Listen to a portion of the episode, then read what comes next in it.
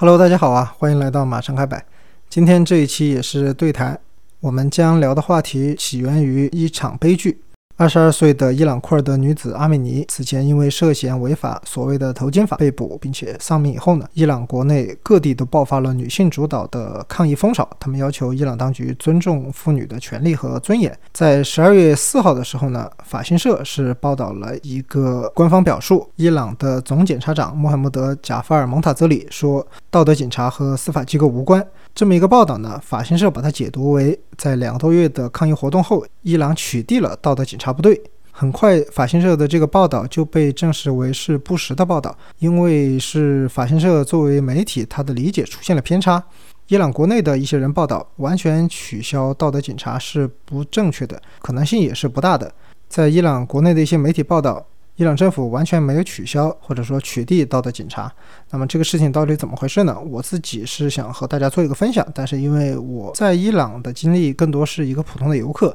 这个事件背后的社会矛盾是牵扯了太多伊朗内部、伊朗政府的一些甚至历史上的一些根源吧，所以我想请到一位专业的人士和大家一起分享，我就请到了我的好朋友呆哥。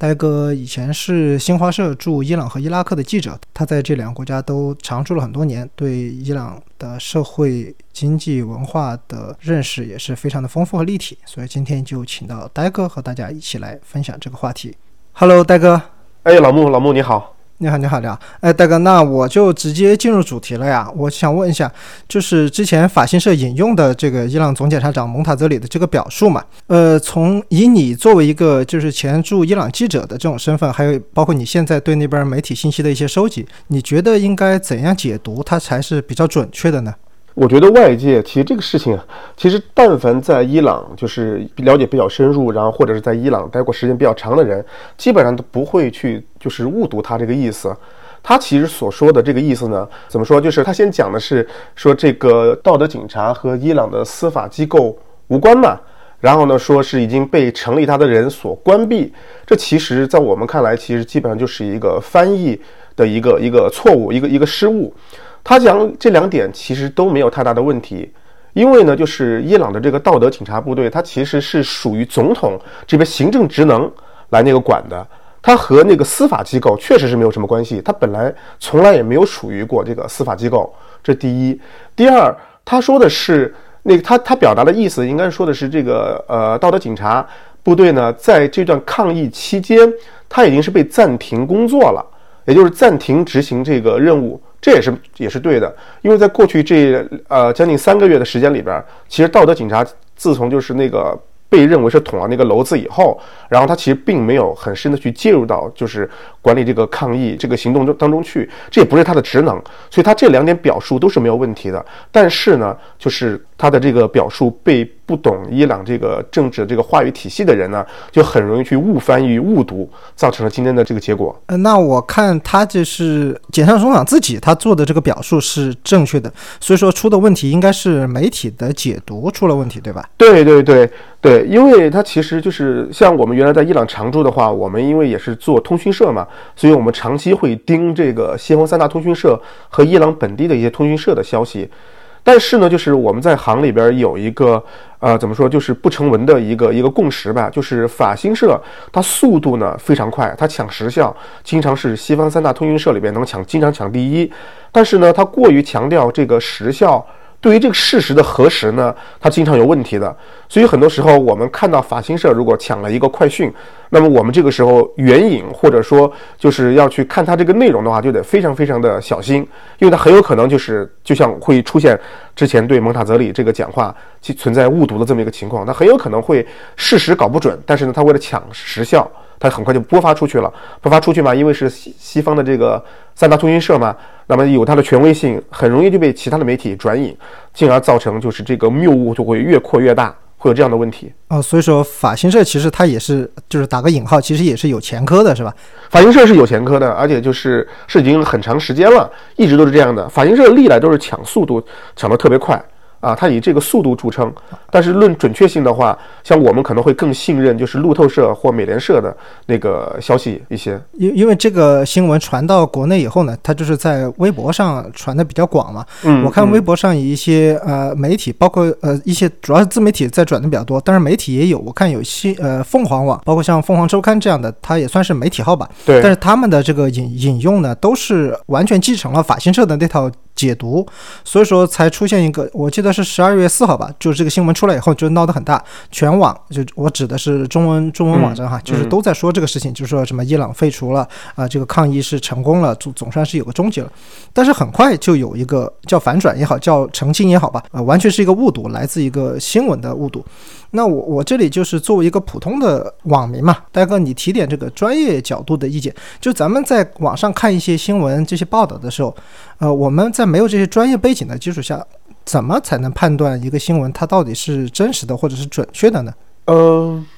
怎么说这个问题，我觉得还比较难以难以有一个统一的一个答案啊。这事情其实我觉得完全是就是个人的一个一种积累，就是如果你对那某某一类就是国际问题比较感兴趣的话，那恐怕那个还是需要去做更多的一些这种那个功课。然后呢，就是通常你在国内的自媒体如果读到一些消息的话，我觉得这个时候就是千万不要就是很怎么说呢？就是在这个时候千万不要很容易的去那个就是得出一个结论，然后好像就是跟着就跟着跳进去了。因为之前的很多经历、很多经验告诉我们，这个时候如果一个很抓眼球的这么一个新闻出来的话，你是需要去核实的。那这个时候，我觉得懂一门外语、懂英文，这个就非常重要了。懂英文不是说你让你盲目的去相信这个外媒它报道什么，而是让你可以去反复的 double check，就各种不同的消息源。你比如涉及伊朗的，那你除了看那个西方媒体的报道以外，你还可以看伊朗的国家媒体它的英文版它是怎么报的。像这种事情，它一国家媒体的英文版肯定会报的。那比如像伊拉克的，或者像其他国家的，那你可以都反复的去 double check，这个才能确保就是你了解的。这个事实是相对比较全面的。如果就是在比如说不懂这个语言，然后呢对外面的这个媒体没有了解的话，只看国内的这些自媒体他怎么写的话，那那他说的是报道的是正确的，那没有问题。但是如果报道的是有谬误的、有问题的话，那你自己可能也察觉不出来。这个还是需要一定的那个积累了啊，其实就是更多是一个经验的识别，是吧？经验的识别，对对对。一个是你要懂语言，然后你要自己就是因为你看多了嘛，看多了以后，然后你会自动的就会脑子里面就会识别出哪些东西是高度可疑的，哪些东西是比较靠谱的。然后呢，你要对一个领域，如果比如像如果对伊朗政府，像以前我们对伊朗的那个政治经济或者对伊拉克的政治经济关注比较多的话，那我就会知道这个领域说话比较靠谱的人是谁，谁说的话就是比较能够值得相信。比如。像这回蒙塔泽里说这个话的话，就是如果像是我们在伊朗那边长期工作的人的话，就知道第一，他道德警察部队这个事情其实不归他管，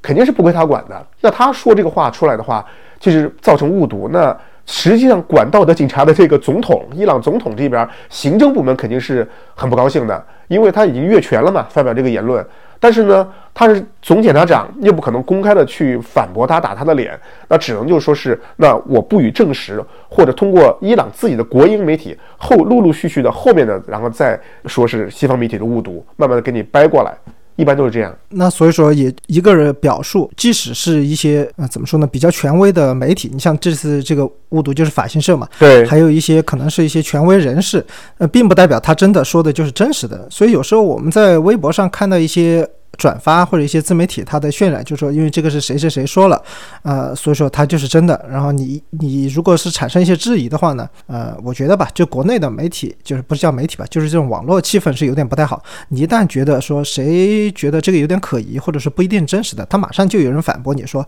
你看人家谁谁谁，这里的谁就指一个什么权威人士吧，那人家都说了，就你比他还懂吗？就有这种气氛呢，我觉得很多时候大家就不敢质疑了。我就想到一个例子，就是前一阵还是这个伊朗抗议的这个事情啊，呃，很多人不是有些人被抓了。被抓捕了，还有一些人呃被审判了嘛？那个数字就很夸张，有些说的什么几百人抓了几百人，有些人说了抓了几千人，抓了一万多人都有。加拿大那个总理特鲁多他就发了一个推文，就是说加拿大政府谴责这种行为，就什么行为呢？就说伊朗政府因为这个抗议已经处决了一万五千人。这个消息扩得很广，因为他是特鲁多自己的号发的嘛。嗯、国内这边媒体就自媒体很多也是转述了，截了这个图就转了说，你看人家这个就是伊朗政府残暴的说明嘛。你像加拿大总理都这么说了，还能比他更权威吗？人家就是这个领域，人家是国际政要嘛。嗯，结果很快这个就被证实是完全是没有这回事儿，包括加拿大自己的媒体，像 CBC 他们也有报道，就是根本就不没有这么呃这么这些事情。然后特鲁多自己也把这个推文给删了嘛，所以我就想说，呃，很多人就关注这个权威的东西，它也不一定是真的。就刚才你大哥也说的一样，就是什么领域的权威是谁，和他这个人是不是所有领域的权威，就完全不是一回事儿。就是 A 领域是的，是的，他是权威。对 B 领域他完全不懂嘛，或者是不是他的业务范围，他那他出来说的话，你就不能因为他是一个知名人物或者是一个权威人士，就觉得他说的都是对的。嗯，表述非常准确，是这个意思。你前面说的那个蒙塔泽里的这个例子也是这样，对吧？他是司法，他检察总长嘛，检察总长，他司法体系对。那那伊朗的这个体系。大哥，能不能给我们介绍一下，就政府的它的这个体系？刚才听你说有什么行政体系啊、司法体系，那它这个整体来说，这个体系是怎么样的呢？伊朗它其实这个行，伊朗的整体的这个就是政治架构啊，它其实跟大多数人想象的不太一样。很多人，包括像就是我们在国内的话，如果比如说对伊朗不够了解的话，那么以前被很多西方媒体的这个信息就是倒灌进来以后呢，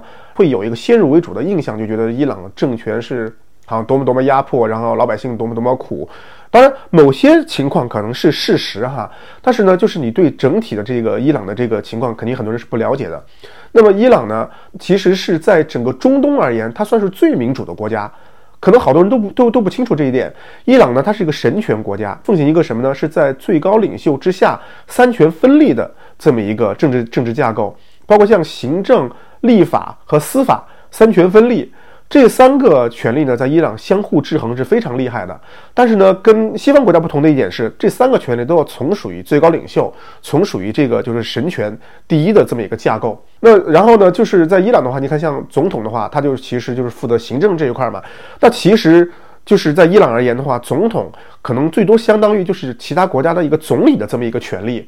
就是它是行行政权力这块儿，它跟其他国家的总统那个概念是不一样的。很多国家的话，总统他是这个国家的一号人物，但是在伊朗的话，伊朗总统他可能论权力而言的话，可能排前五都不一定能排得进去。然后呢，更不要提就说是像那个伊朗的司法这块的话，它有个司法总监，就是有非常资深的这个宗教人士来担任，然后还有立法机构。经常就是相互之间就是打架是非常严重的，那么所以呢，他要成立一些，包括像什么那个怎么说，就是一些一些委员会，由最高领袖来成立一些委员会，然后来协调行政、立法、司法之间的这种矛盾。啊，它是这么一个这么一个一个治国的一个架构啊。你刚才提到的有一个点，我还很感兴趣，就是你说总统的这个权位也好，或者他的权势也好，在伊朗可能排不进前五，那那这个所谓的前五这个排序有没有一个大概的这个排序可以给大大家介绍一下。呃，大体上的话，它还是伊朗，就我不是说它完全排不进前五啊，但是基本上那个就是大家认为，就是它前三是肯定排不进去的。那有时候呢，可能看这个人，你选出来这个总统，他本身的那个实力，本身的这个在伊朗的这个这个地位是什么样的，然后呢，可能才决定他具体的这个地位。那你实际上的话，那伊朗排第一位的，毫无疑问是这个最高领袖嘛，对吧？那他还有像那个就是像什么一些。就是非常资深的这种大阿亚图拉呀，资深的这种宗教人物，他是那个本身的宗教地位就是已经远超这个行政首长的这个地位。你比如像什么确定国家利益委员会的主席啊，像什么宪法监护委员会的主席，像什么甚至专家会议的这些这个负责人，这些都是在伊朗都是位高权重，那绝对权力是远远超过总统的。啊，就是说，其实他的神权里面这个领域里面的身份，这是高于世俗的这个政权里面的这些人的身份。对。是的，这个理这种理解是对的，是吧？是的，是的，是的。啊，那那这里就呃引回到前面我们说的这个道德警察这个问题，因为在整个这个抗议事件中，道德警察他扮演的一些身份，他是一个比较不光彩的这么一个怎么说呢？这么一个身份吧。那伊朗的道德警察，我们从它的根源来看，它到底是怎么发源起来的呢？道德警察这个怎么说呢？你可以把它理解成是一种一一个一个执法项目，一个职能。它其实最早的时候，伊朗最早它是没有这个叫道德警察这一说，但是呢，它七九年这个革命。以后啊，他有一个，他因为就是新的这个政府嘛，他相对比较偏保守一点，那就需要对这个社会的，比如说社会人士这种着装啊、仪表啊这些进行一些那个就是规范。那么他当初呢是靠的一个是叫伊斯兰最高文化革命委员会，由他来履行这么一个就是监督的这么一个职能，他还谈不上执法，他是一个监督的职能。但呢，恰好是到了，就是我当时在伊朗工作的时候是，呃，零零零六年嘛，零六年，那那个时候是那个艾哈迈迪内贾德当总统，他是一个强硬保守派的总统，他那时候刚刚才从就前任总统哈塔米那儿接班儿接班，然后那个当了伊朗总统以后呢，那伊朗的社会生活这个氛围啊，就瞬间它是有一个收紧。那在他刚刚当选那个总统以后，零五年、零六年的时候，这个现在的这个道德警察部队呢，其实是由他来那个。他来成立的呃一个项目，但其实需要说明的一点是，道德警察是那个，其实他的那个真名呢是叫那个指导巡逻队。道德警察嘛，那只不过是人们给他的一个别称而已。他的那个实际上这个项目是叫叫那个 Guidance Patrol，用英文来讲的话是指导巡逻队。它并不是一个实际的一个部门叫这个道德警察，而是这么一个执法的项目呢。然后呢，伊朗的那个执法力量呢，不停的抽调人，抽调人呢，然后去执行这么一个项目。那么，好像据最新的一个数据显示呢，说是到目前为止呢，是有七千人左右的那个警察这个力量来参与这个项目的执法，所以呢是这么回事儿。然后呢，道德警察呢，其实当正好因为说到是我当时在伊朗的时候，他刚刚成立的那个时候，就是我也有一些那个切身的这个体验跟感受，正好有机会遇到嘛。当时呢，就是我们的我在国内呢有一个女性的朋友，正好呢去了伊朗玩，那时候国内的那个自由行还不是很还不是很发达。他那自己一个人偷偷的跑到伊朗去玩，那我就带他上街去。然后呢，他穿的是那个七分裤，我记得很清楚，穿一个七分裤，露着脚踝。然后呢，那个就是头发呢，然后基本上是露在那头巾的外面嘛，前面，所以相对是比较宽松一点的。但那一次我们在那个在那个 Modares Modares 这个大街上，只要我们在一个餐厅里面吃饭的时候，刚刚吃完饭出来。就遇到一辆那个道德警察的这个车，执法车停在门口。他们其实是针对是在大街上随机的拦截这种，就是着装不符合伊斯兰规范的这些这些人去那个去去进行一个教育。结果呢，发现了我跟我的这个朋友。那么因为我们是外国人，所以伊朗的警察也知道，就是对外国人执法呢，就是还是要小心谨慎一些。即便这样，就是看到我朋友以后，他直接就冲我们挥手，让我们过去。我们过去了嘛，那肯定就就就站他面前，然后就问他是怎么回事儿。然后有一个女性的这个道德警察，她就拿一个那个拿一个小竹鞭出来，然后呢就轻轻的就弯下腰，轻轻的去抽打，就是我的这个女性朋友她的那个脚踝，他不是很用力的那种去惩罚你去打你，而是就提醒你，你看你这个脚踝你要你要注意，你要把它遮住，你不能穿这么短的裤子。这是我第一次跟道德警察有这样的一个一个接触。然后另外一点，我要想讲介绍一下什么呢？就是艾哈迈迪内贾德在伊朗那几年呢，道德警察的执法呢，相对是比较比较严格一些的。那么伊朗呢，他这个道德警察执法，他也是就着装的这个怎么说呢？就社会的也跟他的这个社会氛围有很大的关系。当你的这个执政的这个总统，他如果比如说是个改革派，是个温和派的话，那么他有意放松这个社会的这种那个氛围跟管制，那道德警察的这种执法呢，就会相对比较宽松一些。像我在那几年的话，是内贾德。他那个执政的时候，相对就比较严格一些。据后来就是在那个那个那个鲁哈尼执政以后，鲁哈尼是改革派嘛。那么后来我听我在伊朗继续常住的一些朋友跟我讲，就说伊朗的社会氛围宽松了很多，就是很多女性就是头发什么就就是就头巾都戴一半儿，然后呢就穿着甚至穿着那个很紧身的，就是可以凸显那个女性的曲线啊，然后以及就是那个裤子下面穿的稍微短一些，就是没有遮住脚踝，都问题不大。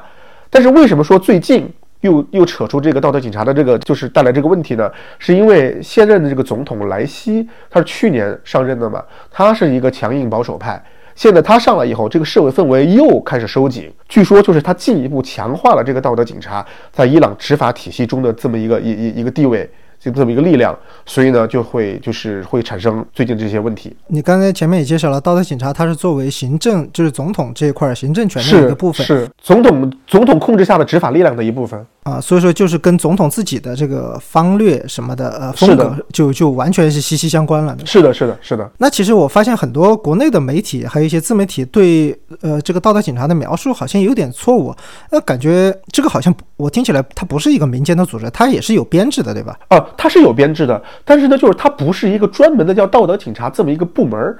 不是说这么个部门叫道德警察，相相当于是一这个个执法项目，咱们把它取一个外号嘛，就是哎对对对。道德的警察的这个对意思。对对对对对对对，就这波人，他的这个执法项目是叫指导巡逻嘛，就指导你的这个这个一般老百姓的这个着装啊和仪表什么的。那么他不要他需要从不同的部队里面去抽不同的警察部队里面去抽调人来执行这么一个项目。那就是说这个部门它是固定存在的吗？还是说呃，它相当于有一次活动是临时抽人呢？啊，不是临时抽的，它是有人专门就固定就做这就做这个事情哦，哦哦哦，对，就是警察部门里面有一块儿是这个专门来做这个，对对对对对，那就专门有人来做这么一个项目，但没有这个部门交警、什么民警、户籍警那种感觉。呃，有点类似，但是呢，你说像在国内的话，那你交警是有专门的那个，就交警这个交警大队是吧？好像是叫交警支队什么的，啊对对对有这么个部门是吧？那在伊朗，它是没有这么一个部门叫道德警察的，它就是哦就是专门有一堆警察固定的七千人做这个事固定地做这个事情，对。哎，那除了警察以外，他有没有那种民间力量作为这个补充呢？就相当于咱们有警察，也有协警，还有城管那种感觉啊。他这个有没有民间力量加入里面呢？据我所知，没有民间力量来做这个事情。但是呢，就说你说那个伊朗这个体制下面，你除了道德警察专门负责这一块儿以外，那他还有革命卫队啊，对吧？革命卫队是极其保守的，那还有那个就民那个革命卫队下属的这个叫巴斯基民兵组织，这个民兵组织有一千多万人呢，也是属于伊朗社会的这么一个相对比较保守的这这个力量。你要是比如说你就着装、你的仪表在街上要是太过分的话，那他们看到了，你要说被他们来那个就管一下，来说你一下，也是很正常的事情。那就是我们走在街上，比如说我们作为游客，我一些女性游客什么的，呃，我这里就想到咱们共同的那个朋友佳姐，她不是到伊朗去也是遭遇过这种事情嘛？她遭遇过什么事情？要头巾吗？就就就是她在科尔曼沙赫也是头巾的问题，然后她和当地的一个朋友是是男性嘛，然后他们一起共游，他们当时在那边就有人去纠正他们，说你们这既然不是夫妻，嗯你就不能，比如说坐在一起、走在一起这种。嗯嗯啊，就就这种社会的纠正嘛，对，很正常还有我们那我们当时去的时候也有朋友，就是那个头巾戴了一半嘛，就是头发没有完全遮住，有一些露出来了。但是我们在你像设拉子啊，这个伊斯法罕这种城市就完全没有问题，但是你去了什么库姆啊这些地方，那那那些就很多人来纠正你嘛，啊，就会有这种这种情况。但是，嗯，作为游客来说，按照你前面的这些描述，好像我们就不知道我我们面对的是不是这个宗教警察啊，不是这个道德警察是吧？呃，怎么说呢？就是如果提前做一点功课的话，还是很容易能够识别出来的。我先讲一下这个啊，就是你刚才讲这个佳姐，包括像她去的那个科尔曼沙，科尔曼沙和和库姆那种地方的话，其实是属于伊朗最保守、宗教势力最强的地方之一。所以呢，就是他在那边，比如如果因为着装，就是比如说他和他朋友如果着装方面如果相对没有那么严格的话，那被那个警道德警察就出来那个拦截的话，这这这是太正常了。但是呢，就是像在德黑兰、伊斯法罕这种大城市，因为说实话，一个是就是年轻人比较多，然后年轻人呢就受那个国外的影响也比较大，再加上外国人也稍微多一些，所以他的那个执法的氛围相对来说是要松一些的，是要松一些的。而且基本上像在大城市的话，如果比如说你在街上要是被那个道德警察，比如说拦下来，甚至比如拘捕了，像这种基本上都没有什么大问题。反正据我所知。反正我在那一年有一年，就是他们严打的时候，那好像三天之内好像就抓了几千个，好像七八千个那个着装就不符合规范的妇女，抓进去以后，他干嘛呢？他也不是说好像就是把你判刑啊或干嘛什么的，他只是教育你一番，教育你以后，让让你写个那个悔过书，要以那个承诺书，然后呢，就是如果你结婚了的，那就让打电话给你的丈夫，让丈夫来把你领回家；如果你没结婚，如果还是特别小的那种那个小女孩的话，那就叫你的父母过来把你领回去，就不太会有特别严格的那种惩罚。一一般都是这种呃口头上口头教育或者是书面惩戒，对对对什么对刑罚，就是对对对，他基本上基本上不太涉及这方面。如果你要是特别过分，比如屡教不改的话，那么很有可能他会把你转给其他的那个就是警察部门，由他们去用刑法也好，还是用治安法也好那种去处理。然后再回到你刚才讲的，就是那个民众，就是游客能不能识别出这个道德警察？其实如果稍微做点功课，你在网上翻一翻图片的话，就能看到，就是他们那个车还是挺明显的。就道德警察的话，如果是男性的话，他是一身那个深绿色的警察的那个服装；如果是女性的道德警察的话，他是一个完全黑色的一个 chador，就是他的那个叫什么呀？就是那个黑袍。纯黑色一个黑袍，然后在头部的那个位置，头巾的那个位置呢，是有一圈那个绿色的那个缎带，然后呢是那个跟那个黑袍是衔接在一块儿的，就头上那一圈是绿色的。你看到这个的话，明显就是道德警察。然后他的那个车吧，他车有时候他可能那个标识不是特别明显，如果是不懂波斯文的话，那基本上你可能看到也不太了解，也也也也不太能够认得出来。但是像这个就是我我说的这个着装的话，就很明显能看得出来了。甚至有些道德警察他还会拿着小鞭子，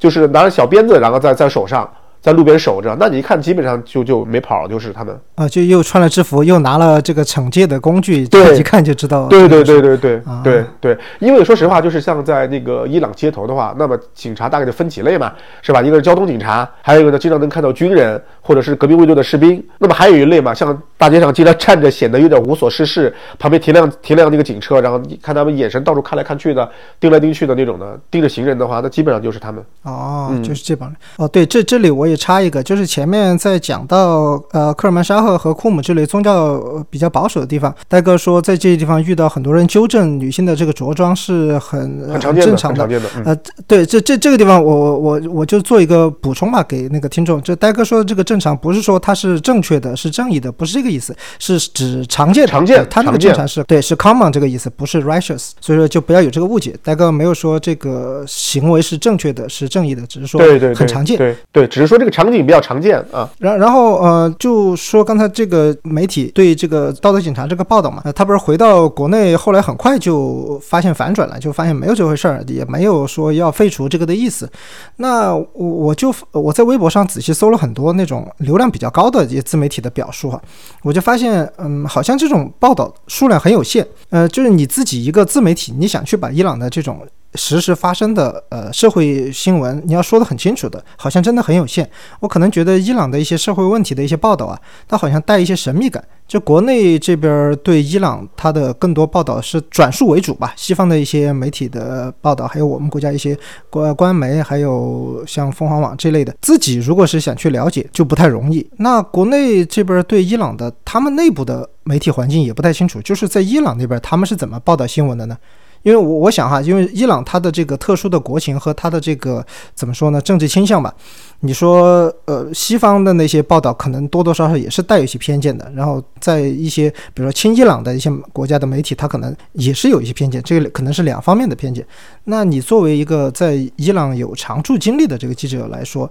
能不能聊一下伊朗那边真实的媒体环境是怎么样的呢？伊朗的媒体环境其实呃这么说吧，就是伊朗它其实因为就是严格的这种社会管控嘛。然后其实大家也能够想象了，就是它的社会，就是这个媒体环境，大众媒体环境其实还是相对管控比较严格的。那在伊朗的话，几乎是没有市场类媒体的。呃，有一个数据统计，我记得好像是说，伊朗百分之八十的老百姓，他们每天唯一的这个消息来源呢，都是伊朗的伊朗的这个这个国有媒体。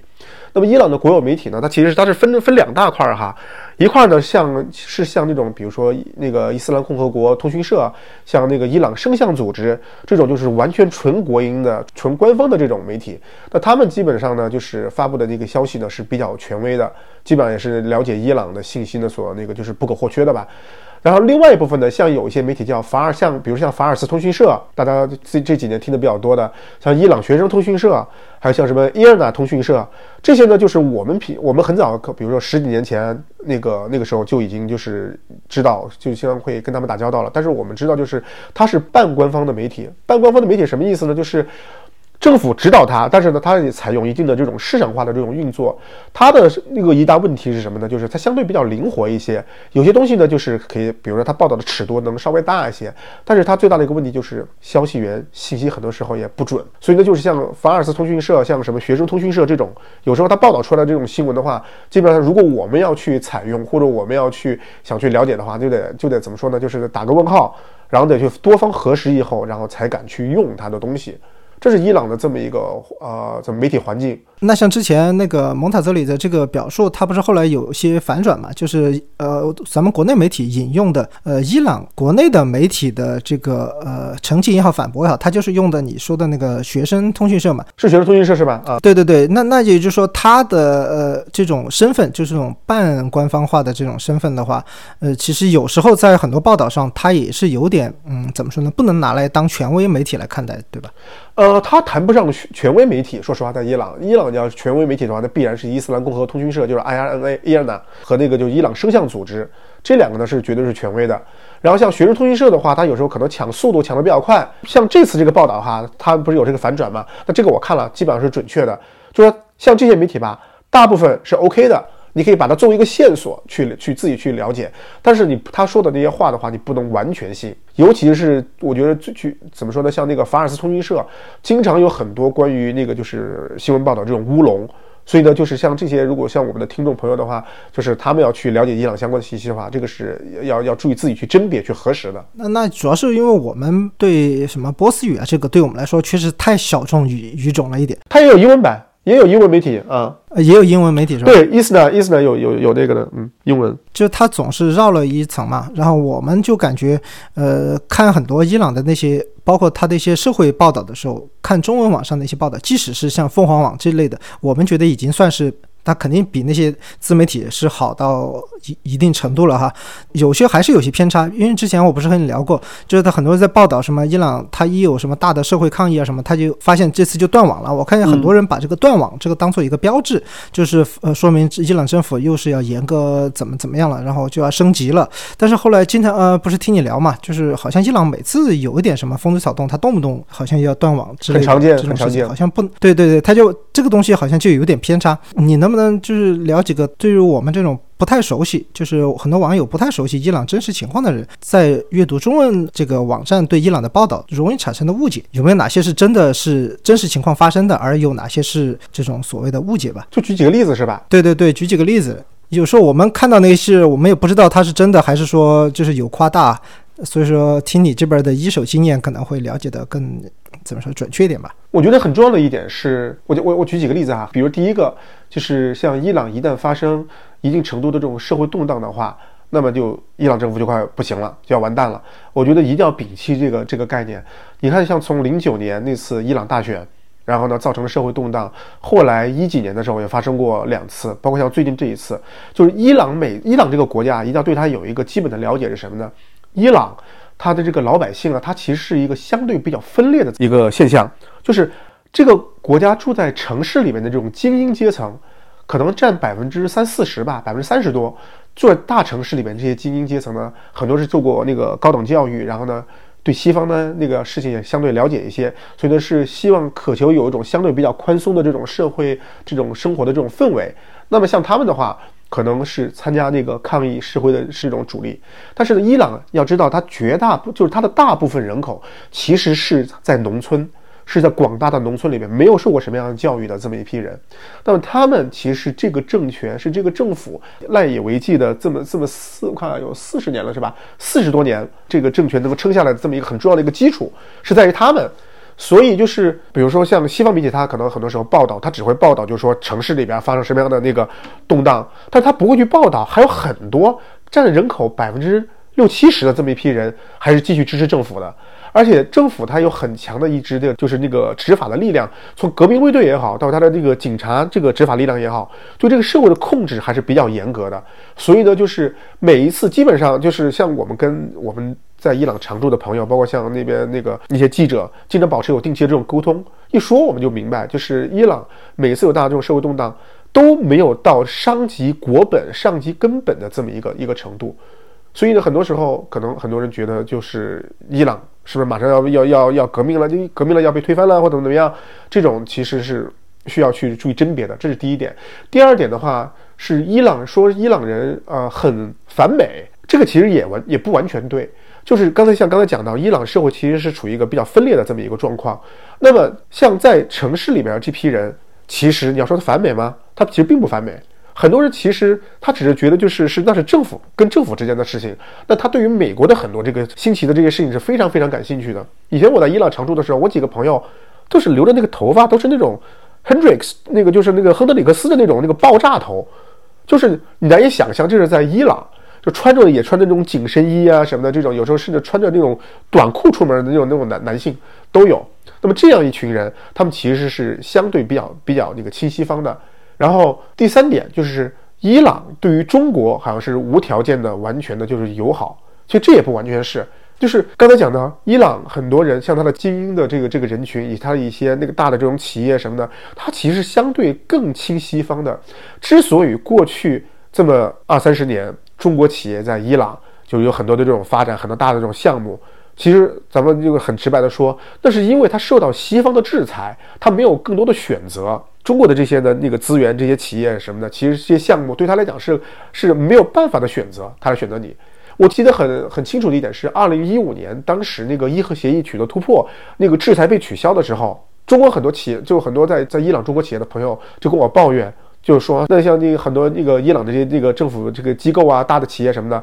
马只要有机会马上转向同类别的西方公司、欧洲公司。所以呢，就是他们对于中国来讲，并没有中国的那无论是你的这个产品也好，还是说你两国的这种关系也好的话，他也并没有完全的就说百分之百的去去无条件的去信任你，去接纳你的这种程度。所以就是我觉得伊朗是一个非常复杂的、很综合的这么一个怎么说呢一个社会，所以尽量还是要对它避免有某种单一的极端的这么一种认识，不要贴那种标签是吧？对，尽量不要贴标签，对。这个社会太复杂了，对，因为它还还有很多，就是包括像革命前遗留的一些问题，包括革命中又形成了一些新的问题，到现在也四十年了，也该 形成一个新的这么很多呃，就是和以前认识不一样了。你像现在国际发展的这么快，十年二十年就已经可以改变很多了，特别是他总统一会儿又上一个，你像内贾德这样。比较强硬保守的，一会儿又是鲁哈尼这样的比较温和改良的，那他有可能国家的整个政策变化呀，造成新的一些社会问题啊，都可能很复杂。前面的这些就是嗯，怎么说呢？比较宏观一点吧，就是作为他宏观的这些呃国家印象。那么微观一点呢，我们就还是回到这个头巾的问题。因为我们在之前，呃，一八年吧，俄罗斯世界杯吧，还是反正之前的一些国际赛事，就也经常能看到伊朗的女球迷，其实他们是在看台上出现的，有很多镜头，但是他们出现的呢，都是那种非常世俗的那种穿搭，就跟这次在。卡塔尔举办的世界杯是有点不一样。你看海湾国家，他们即使在看那个看台上也是非常保守的嘛。很多女生，我当时知道是他们上那个飞机啊，只要是一离开伊朗，上飞机马上就把头巾就取掉了，然后还去什么洗手间换衣服啊那种。这种道德警察的这种规范，他感觉好像被国境给限制住了呀。那他是不是有点自欺欺人的感觉呢？哦，他谈不上自欺欺人啊。首先，那个道德警察他本来管理的只是在伊朗境内的这样的一个着装和仪表嘛，对吧？那其实这个现象，我觉得也也很常见，也很正常。对于伊朗人来讲，因为就是你看，但凡坐飞机出国能去海外看球的，那必然是那个就生活在大城市的一些中产，或者是那个相对比较富有一些一一些的那个比较亲西方一些的年轻人。那么他的家庭背景来讲的话，他一定不是说很保守、很传统的那种。所以呢，就是他出国，你看他一上了那个飞机以后，一到了国外的飞机上，那个飞行器以后，因为他就离，相当于是法理上就离开了伊朗的领土嘛，那就会很常见，能看到很多伊朗人就把头巾给摘了。但是要说明的一点是，就是我也经常就是去像什么英国呀，或者是法国，或者就是这种西方国家，我看到我结识的很多的这种伊朗人，也有很多是继续在海外也戴着头巾的。所以呢，我觉得这还有很大一个程度上，就是看他们的那个家庭的这种就是宗教氛围。如果是很传统的那种实业派的那种家庭，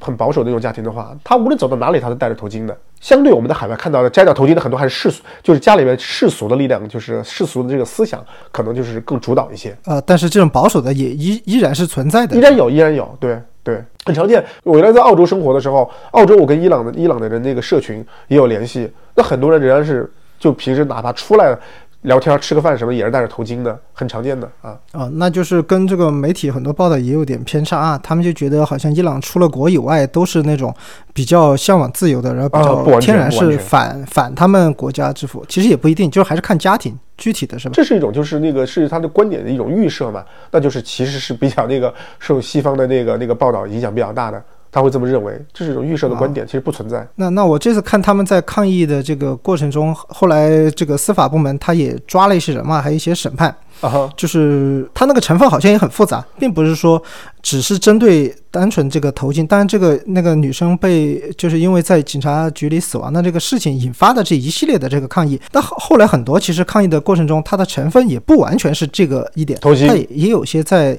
呃，对，不完全是头巾，它有些在不完全是，就是借机在发泄一些其他的对社会或者政府或者一些现状的不满。是的，是的，是的。其实那个伊朗几乎每一次大一点的这种社会动荡，根源都在于两个，一个呢是伊朗就是从自从末代国王时期一直到现在这四十多年了，就是这个经济一直没有很好的一个一个治理，没有取得一个很好的一个治理的一个成果，所以伊朗老百姓呢其实是对这个方面的影响是非常大的。这就是为什么就是每一次其实社会动荡，你看它不光是在一个大城市某某某一两个大城市发生，而全国各地都有。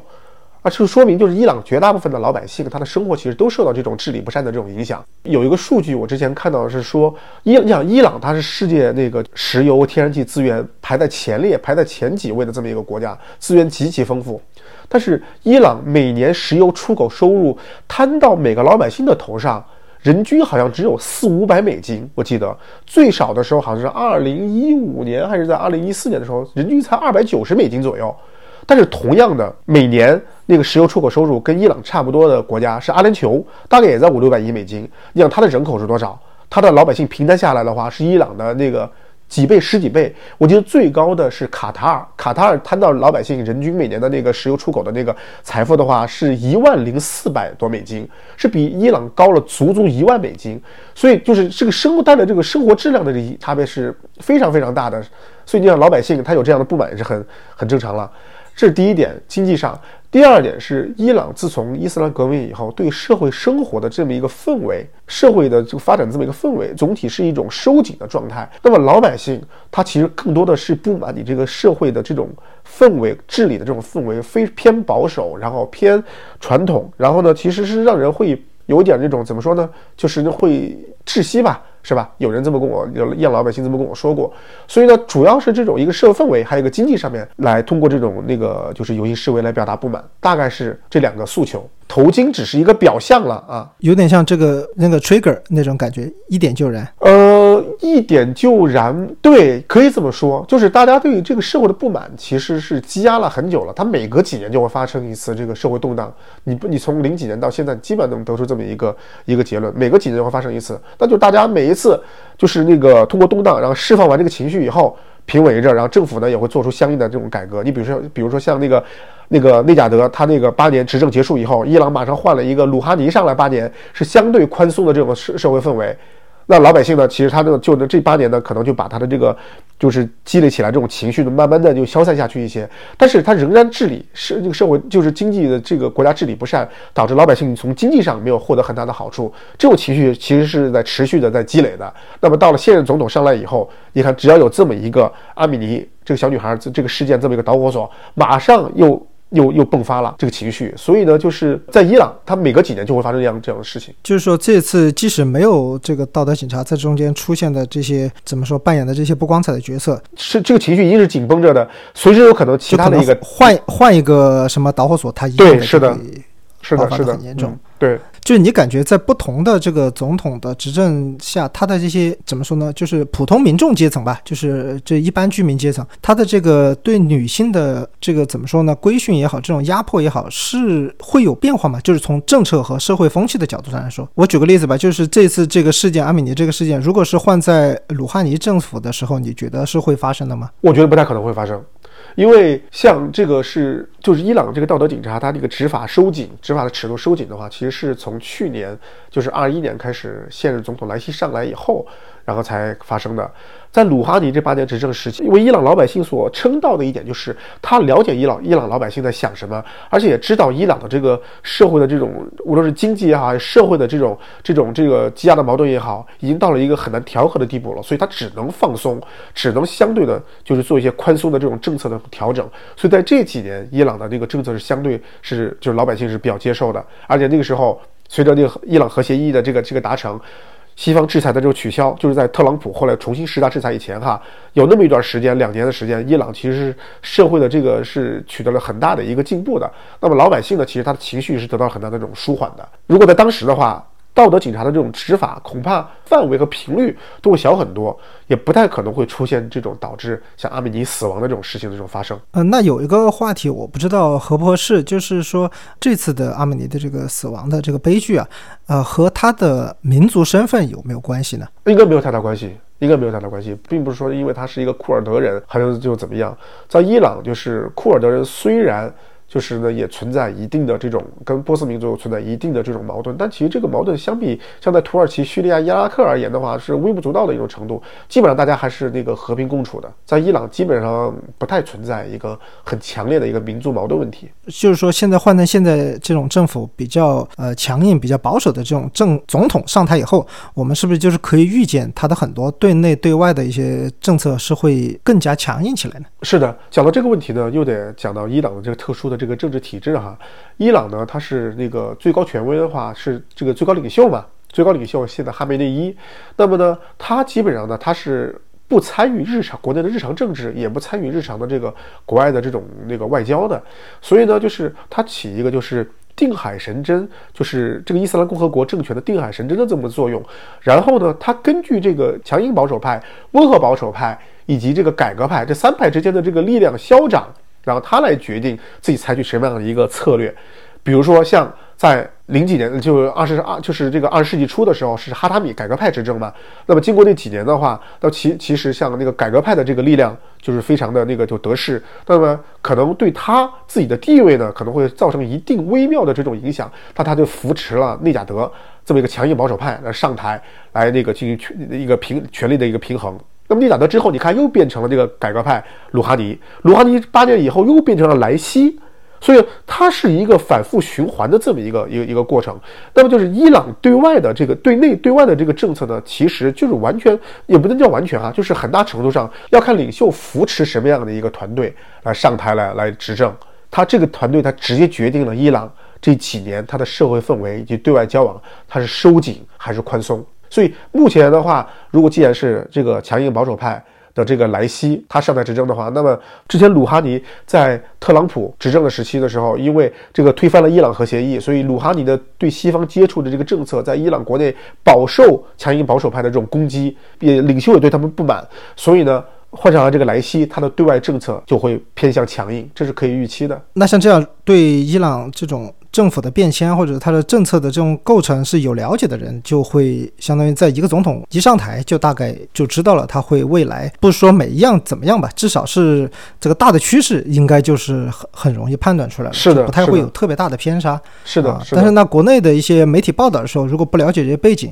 就可能会出现一些误判吧，就是觉得可能一个突发事社会事件，一个抗议示威，一个呃社会矛盾的爆发，可能就会改变整个政府的政策或者。是甚至这个颠覆整个政府，就跟你前面说的这种报道或者这种解读的话，其实就是非常不准确，还是不了解，还是属于就是对伊朗的这个社会政治的这个架构不了解啊。那这些都是比较宏观的嘛，我们再聊多聊点，就是这个微观的事情，就是对伊朗具体的人呢。他的这些印象，就是咱们国内互联网上传播的这些伊朗人的印象，你觉得有没有哪些你是意识到可能会有一些偏差？就是从你的观察哈，在伊朗这么多年的观察，伊朗人，嗯，我觉得就是总体而言，就是对于中国人而言的话，如果去伊朗旅行的话，我觉得总体应该是体验还是不错的。伊朗老百姓基本上还是相对还是比较善良淳朴的。然后呢，对中国人也相对比较友好，但是呢，我觉得就是我之前写过一写写过一份材料哈，就是那个里面提到一个我我印象比较深刻，我觉得可以跟大家分享一下一点什么呢？就是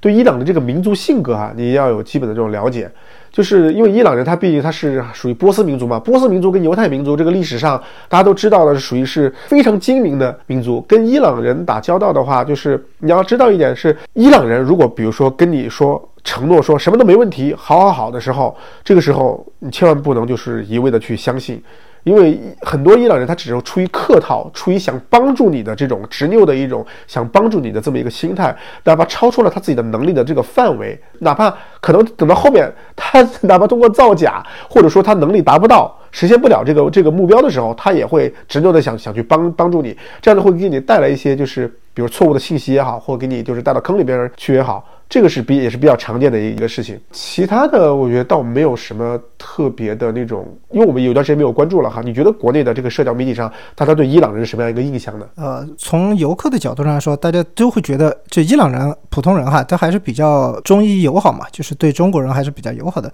这个是一个呃，相当于说比较空泛的印象嘛，就是你也没有具体到某个人，但是很多这个旅行者都都是说伊朗人是对他们多热情啊，呃，什么对他们的一些帮助啊，就总体来说还。是比较好的，这这是一个印象。第二个印象呢，就是说伊朗那边，他可能还是跟他是这个穆斯林国家有关系吧。因为他虽然什叶派嘛，呃，就是说他们那边对女性的这个不是很尊重，就包括就就算你是外国人嘛，就是你一个。呃独行的女游客，你去到伊朗，你也可能会受到各种的一些限制啊或者什么的，就是他们的女性地位还是非常低的，呃，对女性也是不尊重。包括这次世界杯不是在卡塔尔嘛，海湾那边国家是逊尼派比较多嘛，但是国内可能很多这种他们也不太分辨得出来，包括像戴头巾什么颜色呀那些，他们也觉得可能这个国家那个国家好像都差不多，但是实际上去那边比较多的人应该会了解，它还是有点不一样的。但是把他们作为一个笼统的概念，就是海湾那边沙特呀、卡塔尔啊那些，他们对些女性的这些要求，他们也把这个印象带入到伊朗这边来了。呃，我我的理解是，伊朗它是总体保守，但是是不是到了这种极端保守的程度，感觉是现实也不是这样的。其实啊，伊朗呢对于女性，比如仪表呀，然后她的着装也要。就是所做的一些规范，其实是和他的这个政治体制，这以及这个社会氛围是相关的。那么是从他政权诞生的第一天开始，是因为他是获取了那个伊朗当时社会里面相对比较就是比较保守或者说是强硬保守这么一批人势力的支持，这个政权才建立的嘛。所以呢，他立国之本呢，可能就是。社会氛围对女性的这个社会氛围可能就相对的比较那个，就是有控制一些。那伊朗女性在家里边很多时候真的是所谓的是说一不二。伊朗也有妻管严的这种说法呀。其实伊朗的男人回家很多时候也是把钱交给女人，由女人去打理这个家这这个家庭的。农村的那些。受宗教里面那个宗教那个传统的思想影响比较重，宗教的那个那个氛围比较重的地方，他对这个这个对这个政府政府的这一系列那个管制，他也是支持的呀。这点我们也需要看到啊。那就是说，我们不能单纯的把一个呃社会运动贴一个标签，那就是好像代表全民的这个共同的诉求都是在这个地方。对，尤其伊朗，伊朗绝对是一个就是这个社会撕裂、社会分裂非常严重的一个国家。就是人跟人之间、群体跟群体之间这种思维的这种差异非常大，诉求都差差异都非常大。但是我们也要看到，就是说女性在这个女性群体，包括一些低收入的群体，不分男女啊，他们去进行这种社会社会诉求，还是有他们的这个怎么说呢？出发点在伊朗是比较现实的，就是。它确实，前面你说了，这个低收入，还有一些社会发展不均衡造成的这种社会问题，它也是客观存在的。只是说它凸显出来，呃，女性在整个这个社会弱势群体里面，它会更突出一点。就是同样是弱势群体嘛，那那么它有一部分可能更弱势。直接的导火索是阿美尼，这是呃这个悲剧造成的这个社会问题，一系列的抗议也好，呃什么示威也好，这些矛盾。那么他们这些矛盾，从你的经验来说，就是。这么多次社会矛盾的爆发，你觉得会以一个什么样的形式去结尾也好，或者去收场？我觉得很大可能还是那个，就是就是这个政府，他会为了平息这个社会动荡，那他在一些政策上会做出一些改良，在经济上，比如说会推出一些呃立竿见影的这么一些，比如说那个包提高老百姓的收入也好啊，还是说比如社会的基础设施的这种这个改造，对刺激经济什么的，能够让老百姓生活产生立竿见影的这种影响的这种政策。我觉得是大概率的会有的。过去这几次这种大一点的这种社会动荡，最后结果基本上都是靠这种来解决的。但是呢，同时呢，就是虽然他会很坚决的去去那个捍卫这个国家这个政权。然后是吧？然后可能会有一些那个镇压的这种举动，但是呢，我相信就是过去这十几年，每一次这个大的运动的时候，他们也会吸取教训，就是你镇压的这种尺度，他们也会去衡量，会去掂量的。我觉得不太会出现那种就是像有些媒体外媒所报的这种什么大规模的什么处决一万五千人，这个一听我觉得就是就就是就是无稽之谈，就基本不可能的事情。我觉得就是可能大会会通过这么一些方式来逐渐逐渐的，就是缓和社会这种情绪，平息下来。就是我跟我在伊朗那边的朋友就聊过几次，他们都认为，就是虽然这次规模是近年来最大的一次，但是还是没有动机到这个国家的根本。这个国家就是这个政府，它还是在不断的在权衡这个局势的发展，来做相应的这种调整的。你包括像道德警察，我记得好像前段时间看到的吧，就说那个。伊朗的那个警察部队的负责人就说到了，就说这个道德警察未来呢，更多的会进一步的转向就教育的这么一个职能，而非执法的这么一个职能。这就是很明显是一个就是怀柔的一个政策嘛，那是希望能够缓解目前这种危机的一个举措。我前段时间看那个《时代周刊》不是发了年度的封面嘛，就是把今年的这个年度英雄是颁发给了伊朗的女性，就是他们在呃抗议政府为自由奋斗的这么一个群体。那你觉得这种评判？判，就是把今年这一系列的社会运动，它的这个它的主推动力这份荣誉送给现在正在抗争、正在争取自由的这些伊朗女性。你觉得这种评价从媒体的角度来说，是我不知道应该用合理还是说正确的，就是是这种状态吗？你觉得？我觉得这个东西首先你要从他这个媒体的，就是怎么说，他的自己的定位。和价值观的这个角度来来进行一个一个一个判断，像《时代周刊》嘛，我觉得他就是把这个这个年度人物的这个给予伊朗女性哈，我觉得并不并不惊讶，因为说实话，就是他是从他的价值观来出发的。但是呢，就是你如果你要从就是整个从伊斯兰世界的这么一个角度的话，你还要站在就是他们这群人本身的那个角度来思考这个问题。伊朗是一个穆斯林国家，那么你在穆斯林这个世界里边，那你说穆斯林世界里边这几亿人呢，是吧？他们怎么看这个事情？又是另外一个角视角了，所以呢，就是看你站在哪一个角度来思考这个问题，我觉得其实恐怕都没有错。不管怎么说，他们这个群体争取为自己的权益而奋争，而奋斗抗争，呃，争取更大的自由，我觉得应该还是，呃，怎么说呢，配得上一句值得尊重吧。这个我认为是的。我刚才其实想表达意思就是，我是站在他们的那个角度上去思考这个问题哈，需要更全面的去思考这个问题。但是如果我站在我是一个世俗者的这么一个角度来讲的话，那么我认为这些妇女，我认为是非常值得尊重的。我本身我自己本人而言，我也不太赞同，就是对妇女施加那些。就是额外的那些那个限制，所以从我的角度来讲的话，我是认可的，我是认同的。对对对，这个就是一个呃自我的角度和一个可能媒体媒体角度可能会需要抽离一点这个感情主观的感情在里面，好像需要一个更客观的一个视角。对对对，从个人感情而言的话，我觉得我还挺就是挺佩服这些伊朗女性，我也不是很赞同就是什么戴头巾啊这些举动或者对社会上对她施加这些限制。那包括像他对这些女性的一些抗呃不光是女性吧，就是所有的这些抗议者的一些。呃惩罚，我前这两天吧，我也看到一个新闻，就是好像是要处决一个以前是球员是吧？他他好像因为他是杀了三个人还是什么？因为我这个是看 BBC 呃伊朗的报道。然后，但是国际足联的那个球员工会呢，就只是说了他是会被处决，但没有说原因。呃，我看很多人是转发这个，就是说，你看，因因为他为女性说话了。呃，我觉得这里是不是就有个误读在里面？因为我没有在其他的媒体上找到这么一个原始的说法，只是中文媒体在引用国际足联，呃，不是这个国际足球球员工会的这个推文的时候，他会说的。那我去看了 BBC 的报道呢，他说的是因为他在抗议过程中是伤害了三个人。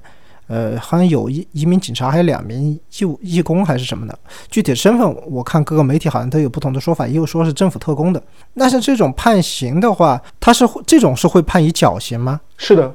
在伊伊朗就是对于这个就是伤害政府职员，以尤其是伤害这个就是军警这块打击是非常严非常严厉的。据我看到的伊朗的媒体报道的相关内容的话，是说他并不是因为参与抗议而判处他绞刑，而是他伤人杀了人。如果属实的话，那么他被判处绞刑就是毫不意外了。我觉得就是西方媒体呢，包括像国际足联，他们可能发表一些声明吧，可能更多的呢还是出于，因为我相信他们本身也不了解这个人最这这个人实际做了什么，那更多的还是把他和伊朗当前的这个社会动荡联系起来，就先入为主的产生产生一个一个立场，这么去评判。评判的这个依据是什么？我觉得这个东西事实是什么，是需要去搞清楚的。但是绞刑这个刑罚听起来好像就感觉就挺残酷的，是吧？挺残酷，挺残酷。之前看那个，我亲眼见过的那个美剧嘛，啊，你亲眼见过啊？我我只在那个电视剧里，就是那个美美剧《国土安全》里面，他不是哎第三季还是第几季？那个男主角不是被伊朗，他就处于绞刑嘛？哎，我觉得那个看起来真的很惨。这个话题其实有点沉重哈。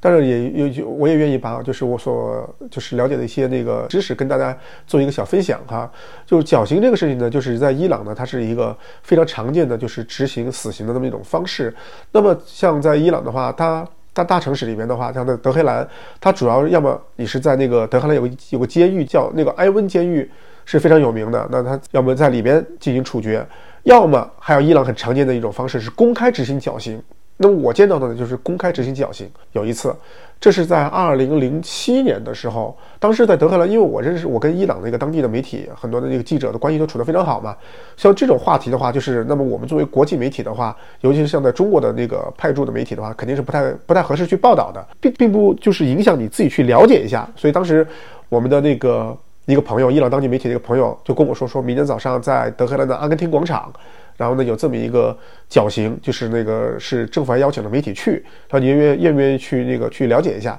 然后呢，我当天晚上一晚上没睡好，然后第二天呢，想想还是去想想去实地了解一下吧。然后当时呢，我看那是叔侄两个人，他们当时就是在公开执行绞刑呢，就是因为他们当时好像是刺杀了，就是枪杀了一个法官，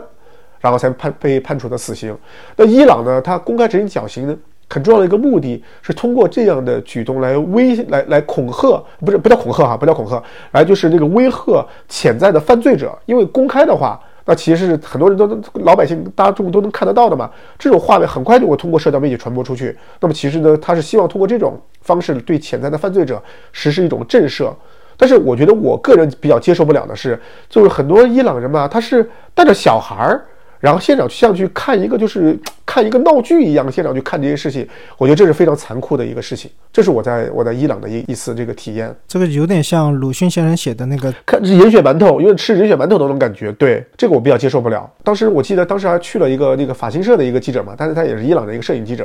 然后当时发的他拍的照片，当时获得了零七年法新社的全球十佳照片之一。但是我我只是看，我根本没有动相机。也没有拍过，因为我觉得过于残酷。怎么又是对，又是法新法新，对对对啊，所以他们对这种信息这种事情就抢的比较快，比较新。对，而且他们也发得出来嘛。像这种事情，首先就是我们肯定不可能去发这种新闻，因为我们有我们的这种报道报道的这种规范跟纪律，对吧？他们那个西方媒体呢，他可能有些能发出来，他们就去拍了。个另外一个而言的话，我觉得这个太过于残酷了，就是因为你站在那个执行绞刑的那个绞刑架下面的那个那个，它是个吊车嘛，把它吊起来。然后呢，你站在周围，就是甚至那个被执行绞刑那个人的眼神是，他可能扫一圈嘛，他会跟亲友告别什么的，甚至你可能会跟他有眼神接触，那一瞬间就会觉得就是非常的残酷，就这个人也活生生的在你眼前，就慢慢的就是被 被吊死、窒息而亡，这种感受特别特别的刺激人。